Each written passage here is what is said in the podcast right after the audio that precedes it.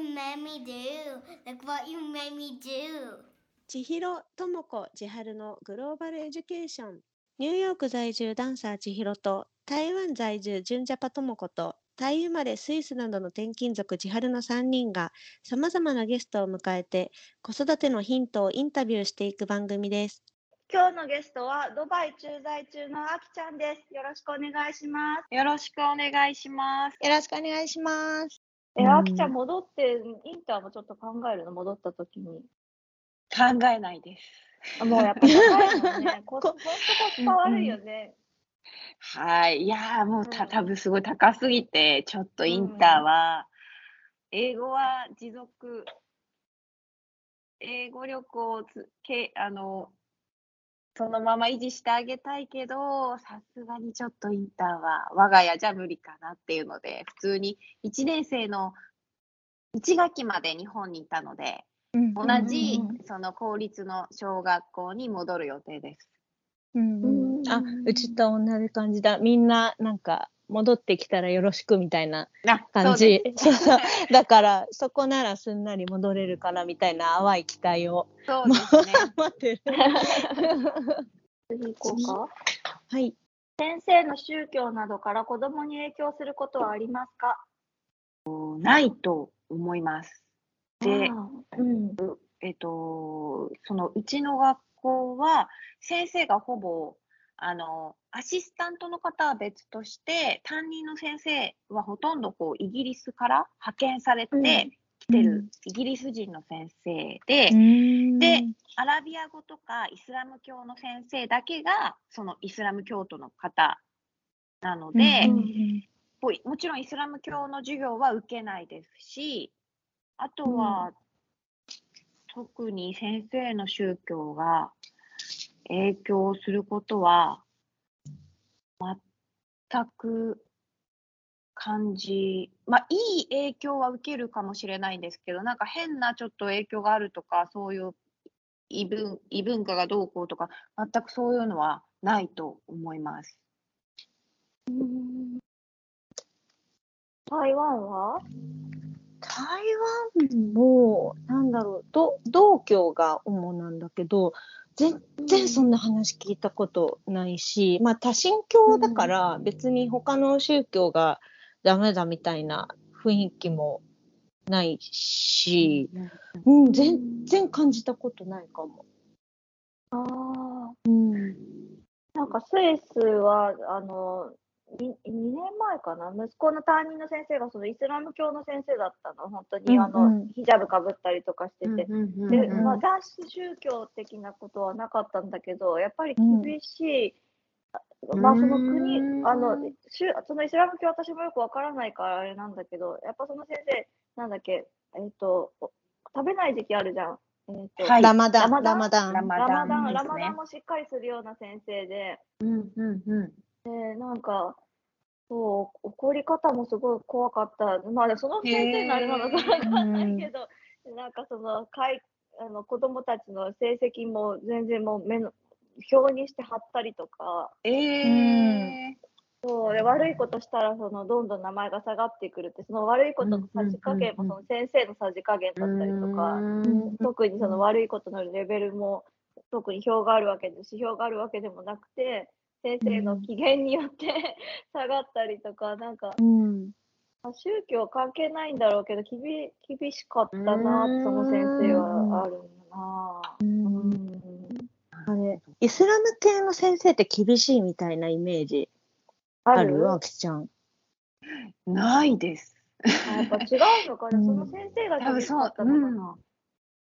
すごい人気があります。逆にそのアラビア語を教えてくれてた先生は優しいし、うん。みたいなうん。感じで人気がありました。そうそうなんだ。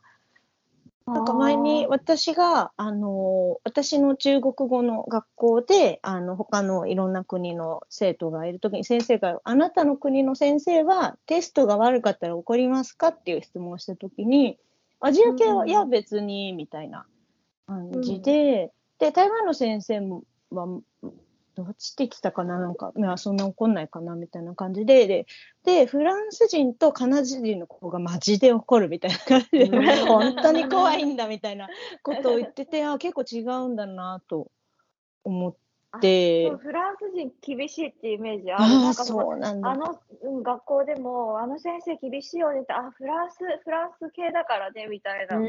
ああ、そうなんだ。うんそうで、なんか友達で、あの、台湾の人だけど、アメリカで育った人がいるんだけど、日本人の幼稚園からこっちに来た時に、ちょっと台湾の先生の方が怒るから、日本人の、日本の小学、あの、幼稚園の時に、本当に周りの幼稚園に比べても全然怒んない幼稚園だったから、こっちに来た時ちょっと怖がってたんだよね、みたいな話したら、どうなんだろうね。国によるのか、やっぱ先生にもかなりよって違うのかな。よるんですかうね。んうんねえそうだ、イスラムのあれって目には目を、歯には歯をのイメージが勝手にあるから、それすっごい前、イスラムより前だよ。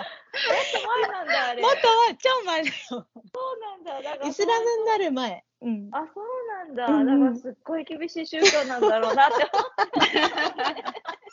違う。そうなんだ。じゃあ、ドバイはそういう感じじゃないんだね、じゃあ。全然。違いますね。あとやっぱドバイはすごい緩い、そのイスラム教関連に、のことは、他のその国とかに比べたらす、やっぱ観光客がもういっぱい来るし、その、うんうんうんえっ、と、UAE の国籍の方が本当ほん、もう少数なので、ほとんどその海外から来てる人たちなので、うんうんすごく、すごくすごく緩いんだと思います。思います。なんかもう肌も全然すごい欧米の方たちとか露出、めっちゃ露出した格好で歩いてるし、ああ、ここはゆ、ここだからこそできるん、中東でもここだからこそできるんだろうな、みたいな感じですね。うんで、今まさにラマダン期間中なんですけど、そうなると学校も遅く始まって早く終わるようになって、うんでうん。あのちっちゃい子はまだ大丈夫だけど、えっ、と、うん小学校多分2年、3年生ぐらいからだと子供たちもそのファスティング、断食？うんうんし始めたり、なのでこうランチの時は教室を分けたりとか、食べて、うんうん。食べてる子と食べない子を分けたりとか、うんううん。んあとは一応その周りもそのラマダン期間中だから、えっと前まではなんていうんですか目隠し？そのレストランとかは目隠しされたり、外ではもちろんできる限り水を飲むことも、うんこう何かを食べることも控えましょうみたいな感じだったんですけど、えっと今はもうやっぱり本当 緩いのか全然私が住んでるそのドバイの地域町、うんうん。町っていうかその町にもよるかもしれないけれどももう全然ラマダンだっていう感じがしないぐらいもう余裕でみんなこう外でお水飲んだりご飯食べたりすごいしてるので、うん。ですね。学校でもそうですね、あのラマダンもしっかりはい。えらそういうのは影響してます学校は。うん。あれは豚は食べれないんだよね。豚肉が。そうです。なので学校も豚肉は持ってきちゃダメですっていう感じです。うんお弁そう当に。学校学校全体がそうなってるんだ。はい。多分どこも多分あの豚肉は禁止って言われてます。うんうんうんあーそれって子供的には豚肉食べちゃいけないものなんだってななんとなく刷り込まれないの？あ、えっ、と子供イスラム教じゃなくてもっていうことですか？そうあきちゃんの子供たちとか。うん、は別にあのでもイスラム教の人は豚肉は食べれないっていうのはもちろん分かっていてうんだからといって別に自分が豚肉を控えるとかは全く気にしてないと思います。ああ、それはそうそういうもんなんだみたいな感じなのか。はい。へえ面白い。じゃあ次はい。はいとどういう家庭、ご家庭の生徒が通っていますか？えーっと、ほとんど、ほぼ、ほぼほぼ、その中、同じように駐在に、で、あの、帯同してきたご家族うんうん。のうん子供たちが通っています。なので、なんか、えっと、ドバイだと、その、UAE の国籍を持ってない子たちは、もう必然的にインターに通うしかないっていう感あ、じなんです。そうなんだ。はい、公立のパブリックには通えないってなるので、うんうんもう全員駐在でついてきた子どもたちが通っていて、で、学校にももちろんよるんですけど、うちの学校はインドの子たちがすごく多いです。あ、そうだね。インドってイギリスとなんかあるもんね。ああ、そうねだね。うんうんイギリスもインド人多いでしょ？そうですね。インドカレーもすごくたくさんあるので。うんうんうん。そのさ、UAE の国籍を持っている人たちは、もうその国で生まれたる UAE の国籍を持てるの？まあ、え、えーと、日本と同じ、イギリスもそうなんですけど、そこで生まれたからといって、国籍がゲットできるわけじゃなくて、やっぱ両親、うん。どちらかうん。が UAE 国籍、本当にもうずーっとあのご先祖様から。UAE に住んでる人たちじゃないと、国籍は持てないですね。うんそうなんだ。はい。そのな、勝手なイメージなんだけど、UAE の国籍を持っている人はお金持ちなイメージがあるんだけど、実際そうなの、どうなの？実際そうです。すごく多分お金を持っていて、うん。えっ、と、確か、あ、もちろんなんか成人かうん。結婚をするともう一軒家がプレゼントされるとか、ああとは大体だ、でも私のただのこう、思い違いかもしれないけど、大体そのエミラティって言うんですけど、UAE の国籍を持ってる方たちは、エミラティの方たちはやっぱり空港とか、こう、政府とか、そういうところの関連のお仕事をされてる方がほとんど。あ。ですごくお金を持っていて、だから車もナンバーが違うんですよ、そのエミラティの方のナンバーは。もちろん車もすごく高級車なんですけど、ナンバー数が少ない3桁とかはエミラティでとか、へえ。そういう感じです。すごくもう本当に言う通り、あの、お金を持っていらっしゃると思います。あじゃあ、公立校に通ってる人たちの方がすごいリッチなイメージなんだ。インターナショナルスクールよりも。そうですね。そうです。で、多分パブリックスクールは、でもお金はかからないんですよ、きっと学費は。そうだよね。うんああ、そっかそっか。うんうんうん。けどお金を持ってる方たちが通ってるっていう。面白いね。うん お金持ってそこでお金取らないんだね。がまあ学校ではそうだよね。取らないっていうのがあるんだね。そうです。へえ。うんそういう方でインターに通わせようみたいな人はあんまりいないんだ。稀にいる、あ、この子エミラティらしいよっていうふうに息子がいて、あ、そうなんだ、なんか珍しいね、みたいなのとかう、んあとは、うん。えっと、ご主人がエミラティで、奥様が日本人の方とかもいるんですけど、そういう人は、あの、日本人学校にちょっと通わせたいっていうので、一応日本人学校も、あの、インターっていう扱いになるので、で、通ってるっていうのも聞いたことはありますけど、そこまでやっぱりインターに行くエミラティの人は多くないんじゃないかなって思います。こううん。エミラティの方たちは、あの、定年？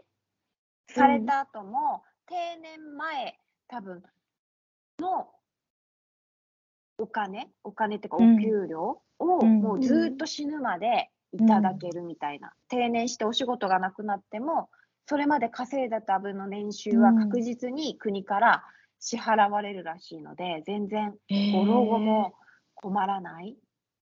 うんすごいお金がある国なんだね、本当に。そうなんです。すごいね。でもそれをやっぱ還元されるのは、こう、本当に少ないエミラ、少ないっていうか、エミラティの方たちに行くっていううんあで、ね。駐在の会社とかもさ、きっとお金払ってるでしょ、ドバイに。国会社どうどうなんですかね多分おそらく、そうですよね、ね多分。税金とか、うん。で、そういうお金を全部少人数のエミラティの人のとこに行くってことだもんね。そうです。うんすごいね。うんなんで少ないんだろうね、逆に人数が。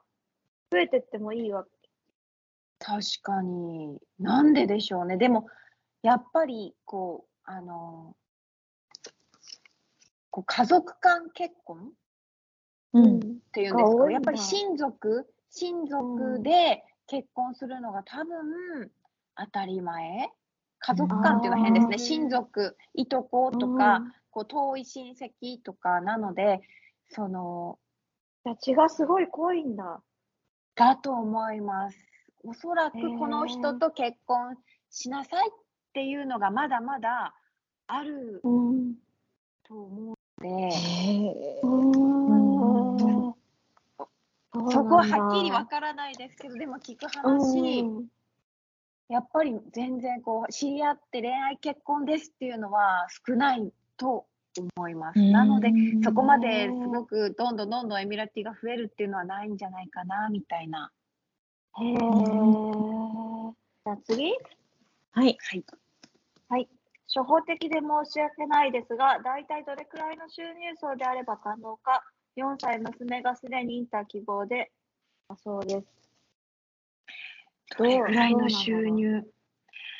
えーと、わわ私はその会社が結構、あの、日本人学校のお金はもう全負担してくれて、うん。それ、その日本人学校の値段から溢れた分を自分たちで払ってくださいっていう感じなんになってるので、全部もちろん負担してるわけじゃないんですけど、そのやっぱり大体学校だけでその120万から250万円。でもしもっと多分アメリカンスクールに行ったらもっと高くなるかもしれないんですけどそれプラススクールバス代とか別途施設代とかかかる学校もあるので、うんいくらの年収が必要なのか、どうなんでしょうね。で、もし学個費それ人でうんうんうん。学費。あそう、学費それぐらいだと、生活費って平均いくらぐらいなんだろう？な生活費、うん。もう多分すごいかかってると思います。多分、やっぱ全部高くて、うんうんあ、ドバイがね。そうなんです。1回の買い物でもう1万超えるのは普通。その食費とか、うんそのせうん雑費、なんていうんですか、あの、シャンプー買ったりとか、そういいうのも全部洗剤買ったりとかも含めて毎回ちょっとした買い物ほんと少量でも1万円以上かかるのでうんううんん。すごくいだから一もし1日1万円だとしたら30万円ぐらい生活費が。でそれプラスあれですよねお家のお金とかうんいくらなんでしょうね。ね各え。え、日本だったらいくらぐらい生活費って家族、例えば4人家族だと、1年間でどれくらいなんだろう。ぐらいだろう。平均値とかで出るかな。日本。あ、でも都市部と東京、あの、あの田舎だあと違うよね。東日本東京だといくらぐらいなんだろうね。今日、日本、えっ、と、一人暮らしじゃダメだね。えっと、家族。東京、あ、出てきた。東京など大都市に住む生活費、あ、2020年のだとね、4人家族で37万円です。ひと1年間？一月？あ、い一月。一月あじゃあ37万円。うん、うん4人家族で37で、東京だとに42万ぐらい。えー、そうなんですね。意外にかかるんですよね、そんな生活費って。東京でも。ねうんそうなんだ。え 42×12 だといくらだ年間 42×12 500, 500万ぐらいか年う間、んうん年間500万ぐらいとで、えっと学費がだからこれぐらい、まあ、200万300万とかだから800 800万の年収だとギリギリになっちゃうってことなのかな？うん。そうです。その方がその、あの、駐在で来られるのか、その個人で来られるのかにもそうだよね。で、も、うんドバイはもう駐在で、駐在でしか、うん、いけないよね。ねホ ホテル住まいで。そうだよね。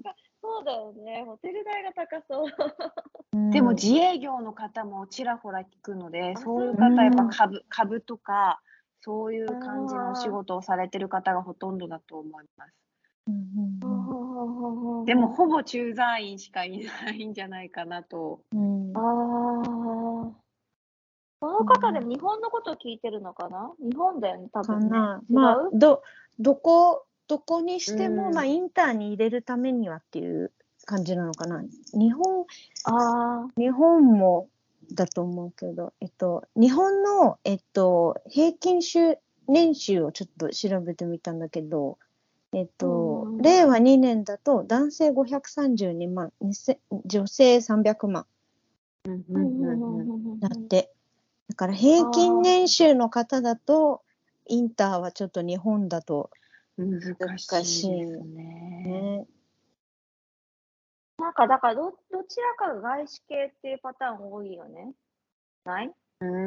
あ、インターに行ってる日人だ本日本と。のインターの場合だと、ママが外資系で働いてて、パパが普通の会社とかうんは結構聞くよね。まあ、あとはだ大体駐在だよね。か会社が払ってくれるからとか、じゃない、うんうん、うん、うんになる。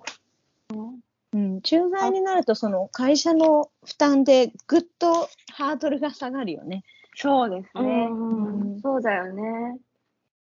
ね、駐在だと家も払ってくれるから。うん。うん。ねね。そうだよね。まあ、だから日本だと、そんな感じなのか。うん。まあ、ど、世界中同じような感じ？ドバイも似似てるもん。同じような感じかな？台湾ってどうなの？台湾？台台湾湾結構インターに乗ってる人多いよね。とね、えっと、アメスクだと、あの、台湾国籍の人はまず入れないみたいなえのがあって、あの、どこのパスポートを持ってるかで、だんだんふるいにかけてってっていう感じ。えー、そうなヨんですか。ヨーロピアンスクールもそうだったような気が、ちょ詳しくないんだけど、へうん。ー。そうそう。だから台湾人だけど、アメリカに赴任してて、アメリカで生まれてるから、子供はアメリカのパスポート持ってるから、アメスク入れますっていう台湾の方もいるし、そう、ハーフで片っぽがあの台湾国籍じゃない、あの、パパママだから、子供も両方持ってるから、入れますみたいな方もいるしっていう感じかな。うんだから台湾の、えっと、富裕層はやっぱ私立に入れる感じ。私立うん台湾の私立に。で、で、台湾って結構、あの、普通のこ公立でもバイリンガル校みたいなところをすごく増やしてて、あの、私立でもそういうところ結構増やしてるから、あの、語学に興味がある人はそういうところに多分入れるのかなっていう感じで、だからそのために、あの、良いと言われる公立校とか、私立校に近いところに引っ越したりとか、家を買ったりとかっていうのは、あの、お金を持ってる方の話としてよく聞くかも。スイスは共働きが多い。国連関係で2人で国連で、で、で国連って払ってくれるんだよね、8割、どこの国にいても。自分の国にいても。だからフランス、うんあスイス人が国連で働いてても、はあの払ってくれるの、学校代は。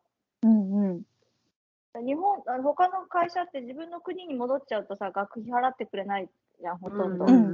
駐在じゃないから。だけど、国連は自分の国にいても払ってくれるから、うん国連、国連に勤めるっていうのも手なのかなってちょっと。なるほど。日本、日本どうなんだろう。ね日本どうなんだろうわかんない。日本がちょっと100%確実かわかんないけど、多分そうだった気がする。うんうんうん。うん、国連関係の人が多いかな。そうか、そういう福利厚生を見て会社をまず選んでおくっていう ところ大変だ。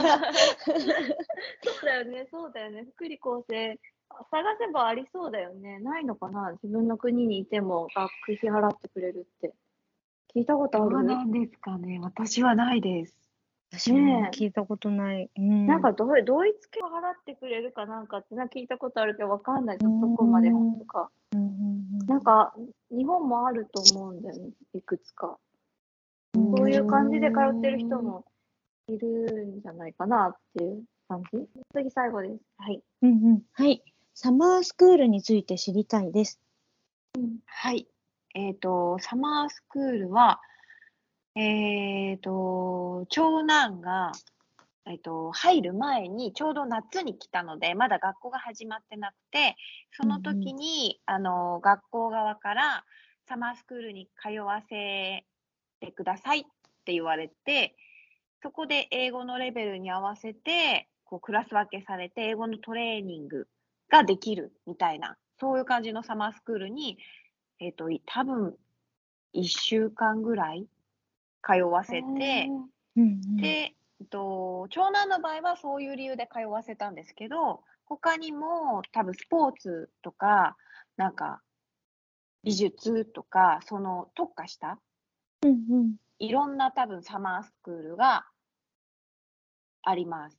でも、我が家はもう、えっ、と、い休みなのに行きたくないよって言われるので、サマースクールはその入学前に行ったっきり通わせてないんですけど、こうお休み、長いお休みごとに、そのサマースクールとか、ウィンターキャンプとか、うんうん。なんかいろいろ、そういうのがあります。あの在校生だけが通う感じそれともそれ以外の人も申し込めばその学校のに通えるのでしょうか？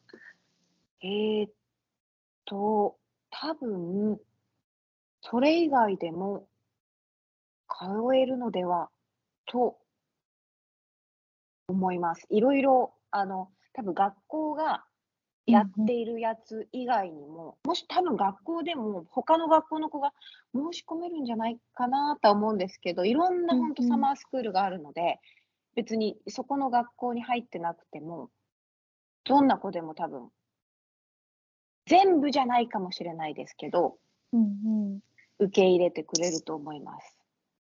うんうんうん。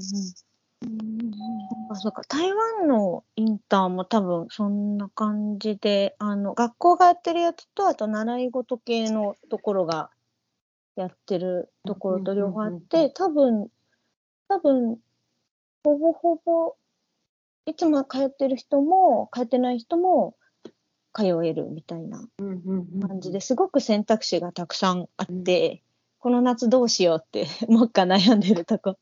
なんだけど。夏休み長いじゃん、6月以降。うんうんうん。だから、その、ボーリングス、私がおすすめするんだったら、ボーリングスクールに入れるんだったら、スイスの場合はね、あの、ホテル取って、そこからその学校にインターに通って、っていう風にやった方が、コスパはいいなって思ったのと、うん。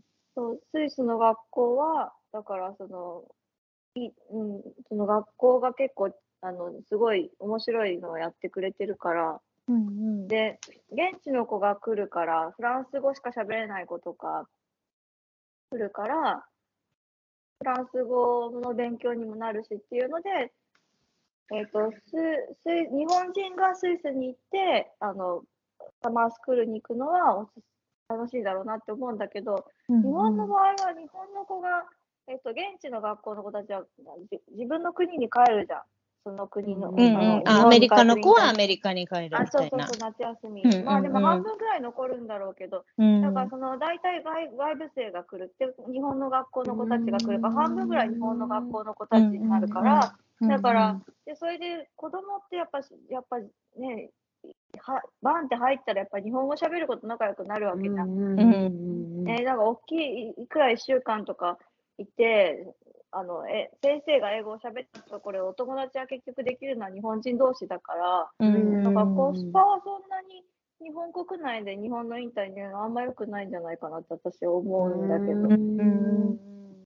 ね、駐在先で行く分には、おすすいろあのいいよね、何あの、うんあれ、サマースクール。だから、その、日本でもしや行くんだったら、その、駐在、その、インターナショナルスクール生が、えっ、と、そのサマーキャンプもさ、日本のサインターナショナルスクールってずっとないんだよね。3週間とかしかなくて、あとの4週間はな,、なかったりするから、うんあ、そうなんだ。そう、だからその4週間を狙って、そのインターナショナルスクール生が出てくるところに、港区かなんかの、そのうんなんかプログラミングキャンプとか港区にある、うん港区にあ例えばなんかそのホースライディングがあったりとか、なんかそのキャンプ、山に登っていくキャンプとか、そういうところに行って、個々で少人数でそのインターナショナルスクール生が出てくるところをに入れた方が、なんかあれ、英語の勉強にはなりそうだなって私は思うんだけど、なんだろう。うんうんうん。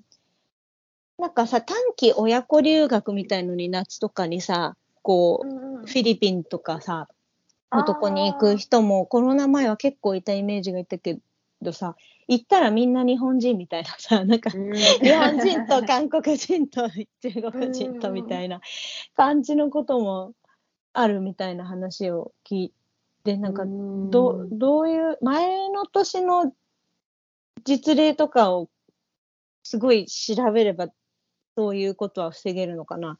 なんか結構難しい、調べるのが難自分しいと思自分がってて小。さい時にさ、うんうん参加したことあるサマーキャンプに、英語の勉強のために行ってってある？とないです。もこちゃんじゃん。ないそうだよね。ないな私私行ったことがあって、なんかその、うんインターナショナルスクールとかに。だうんうんだけど、なんか1週間で英語ってそんな上手にうんなるもんじゃない気がしてて、うんそう思う。そうだよね。だから1週間、2週間に、なんか1週間10万円とかかかるじゃん。いあの結構そんなかかるんだ。あ、うんサマースクールもやっぱり高いね。高いよ、ねうんだから10万円かけてそんなんするんだったら、なんかもっと違う方法を。あいや、DW もね、夏はキャンプっていう特別講座を申し込んで、こう泊まりで行くやつがあって、それだとね、一泊で2、3万ぐらいかな。結構する。あ、そうなんだ。やっぱ結構するどこもサマーキャンプするんだね。うんうんそう、するするする。あれはともこちゃんが調べてきた、その、基地のやつは？基地のやつは、なんか本当、うん基地によりきりっていうか、あ、基地のやつは、えっと、日本の、日本にあるアメリカ軍基地で、アメリカの、えっと、なんだ、英語のプログラムがあるよっていうところをちょっと教えてもらったんだよね。で教えてもらったんだけど、基地によるっていうのと、あの、なんだろう、本当いろんな、なんだろう、習い事みたいに通うのもあったし、ホームステイみたいのもあったし、うん。あの、サマーキャンプ的なのもあったけど、なんだろう、コロナもあるし、なんか、これは、詳しく、一個一個見ていかないと、ちょっと、なんか、紹介できないかなっていう感じだったのと、うん結構それも高かった。高いよね。すっごい高かった。うん。そうそうそうそう。で、なんかインターナショナルスクール生ってさ、その学校にさ、な夏休みだから、その学校に行くよりは、他のところに行かせようとする親が結構いて、うんうんうん。だからその他のところに行かせて、日本語を学ばせようとか、フランス語を学ばせようとか、うんあとなんかその、なんだな、あホースライディングに行こうとか、だから結構散らばって出てくるんだよね、その生徒たちが。うんうんうん。だからそこ、そこは、なんなんだろうね、その親、親、親コミュニティにどう、どう接近できるかみたいな、その口コミが入ってくる状況に自分がいるかにようんって、うん 結構あれなのかもね。結構、ううんん、いろいろ出て、で、そう、そうじゃない、あきちゃんの周りも、夏休みになると、その学校にいるっていうよりは、ビーチで遊びに行こうとかなならない？うん、あります。た多そうだよね分参加してる人の方が少ないんじゃないか少な。ないよね。外部生が多いよね。うんうんはい、思います。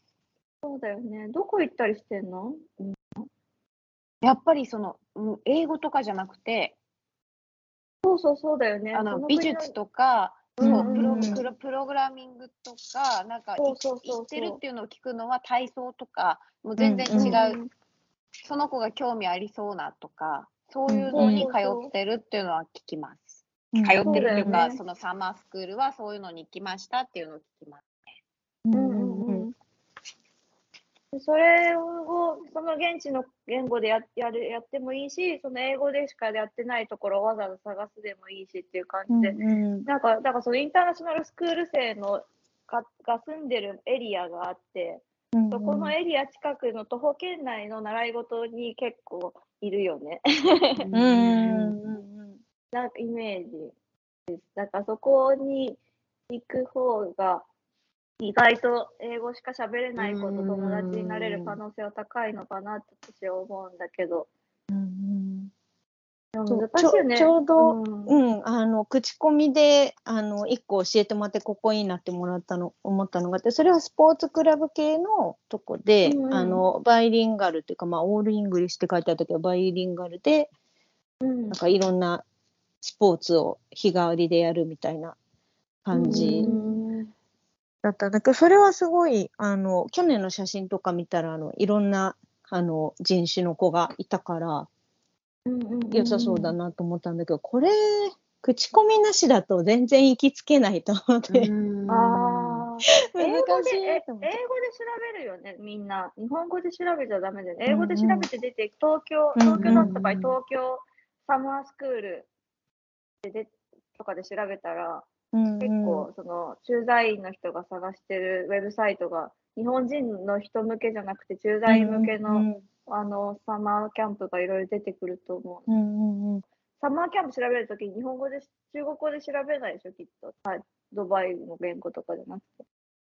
あ英語で調べますね。そうだよね。駐在員ってみんな英語、その国の言語でうんうん英語で調べるから、全部英語で調べたらうん、出てくる。駐在のかもし出てくると思う。うん。うんサマースクール、日本でもさ、なんかこう、結構申し込み早いようなイメージがあるんだけどさ、サマースクールって。なんかもう春に申し込まないといっぱいみたいな。で、みんなキャンセル待ちしてて、みたいな。うんうんうん。いやよく聞くのが3月とかね、申し込みして、うんうんうん。で、5月に支払いだから、5月にまたキャンセルが出るんだけど、うんうん。それまでにでもウェイティングリストに名前をみんな入れてるから。だからまあ5月に急にってなっても無理だから、まあ入れないってなってもウェイティングリストに入れといて、5月まで待つとか。うんうん。でもすごいね、1週間10万円にさ、うん。すごい、すごいよね。うん 思うんだけどみんなお金を、うんお金を、いやー、コスパ考えたらなんか、うん、どうなのかなって私は本当に思うんう。3日本月とか。日本とか、日本だと大体1週間10万ぐらい。私が知ってるのはうん10万ぐらい。でも多分、あの、よく言うアメリカンスクールとか、そのブリティッシュスクールとか、西町とか、あの辺がその値段で、だからそのもうちょっと小さいインターナショナルスクールだったらもうちょっと安いのかもしれないけど、でもやっぱりあの、なんだっけ、駐在で来てるさ、アメリカ大使館系とか、大使館系の人たちが行ってるところの方が、クオリティは高いから、まだ。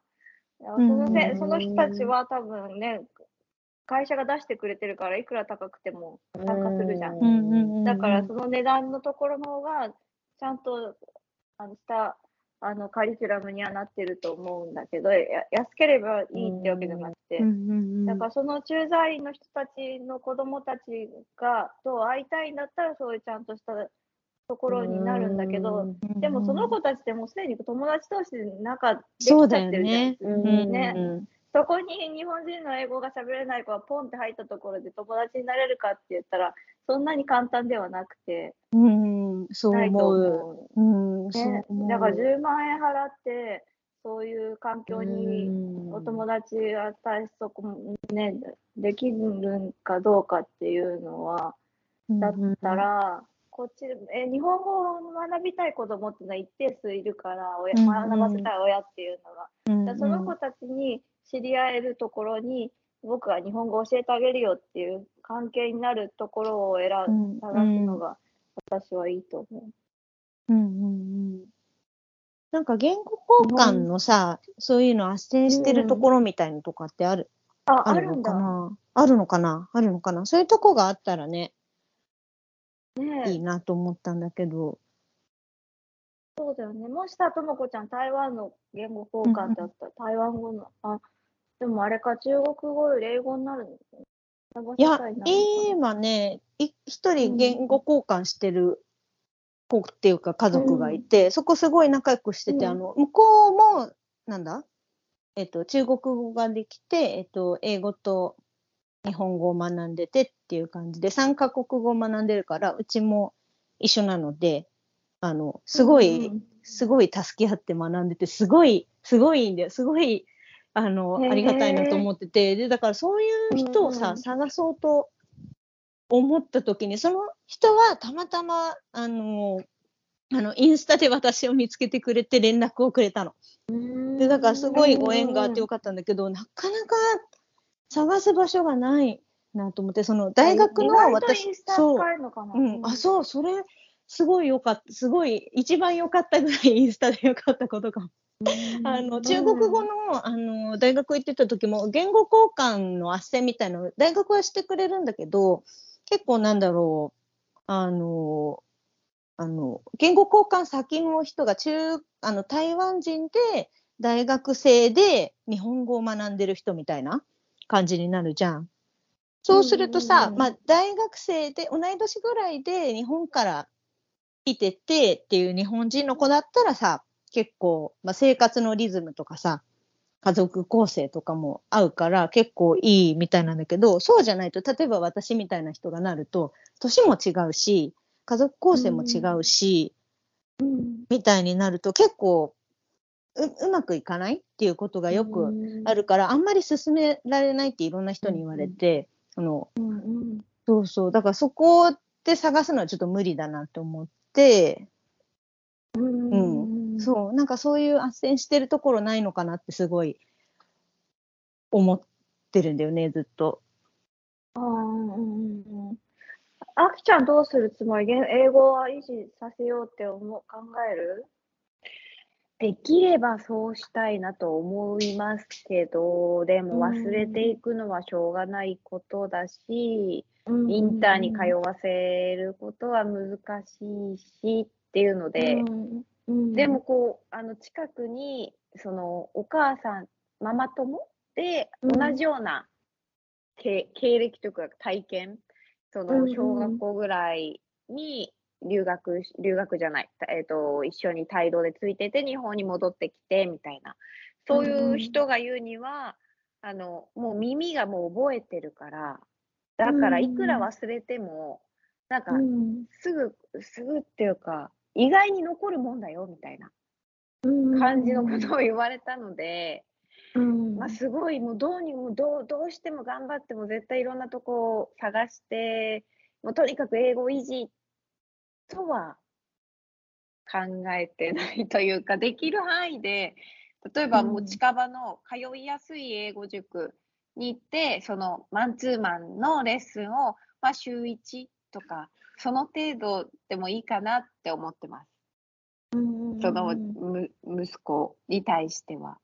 うんうんうんうんうんうんなんか、その子のレベルにはよるよね。サマーキャンプどれがいいですかって言われたところで、英語、英語がゼロの子にか、英語がゼロの子にはあれだけど、英語がね、その、結構喋れる子だったら、英語は結構喋れる子だったらもしかしたら友達作る、やるのかもしれないよね。インターナショナルスクールの、あの、サマースクールのかな。うん。いいのかもしれないね。うん。うんうん。かも、かもしれないだよね。か性格も、計画にもよるよね、だいぶ。そうちのさ、上の子めちゃめちゃ友達作るのうまいんだけど、それでも私不安だもん。いや、なんか、あパッと、パッと入れた時に、どっかのサマースクールにパッと一人で入れた時に、これは絶対なんか初日ぐらいは泣いて帰ってくるかなみたいなのはやっぱりうん、だって、しかもどっかのコミュニティができてるところに入れるってなると、やっぱりハードルがね、どんなメンバーになるか、うん、わかんないけど、結構大変だよね、本人もね。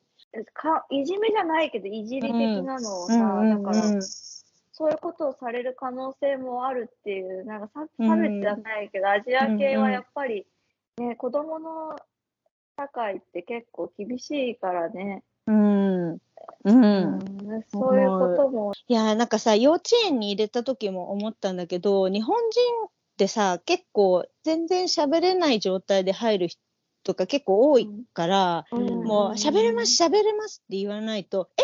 喋れるの？みたいなのを先生も友達もなかなか気づいてくれなくて、みたいなことがよかったから、もう最初からもうめちゃめちゃ喋れます、本当にわかりますみたいなことを、すごいもう日本語絶対使わないでみたいなことをすごい転園した時に言うようにしたり、っていうのを1週間のサマースクールでと思ったら結構大変だろうなと思って、子供たちもさ、うん。なんか、あの、どっちも人見知りちょっとしてる状態でさ、この人、日本人だったら喋れないかなって思われがちだと思うから、そうすると、ね、なかなか喋れるにしても結構大変そうだなと思ったり。うん。うん。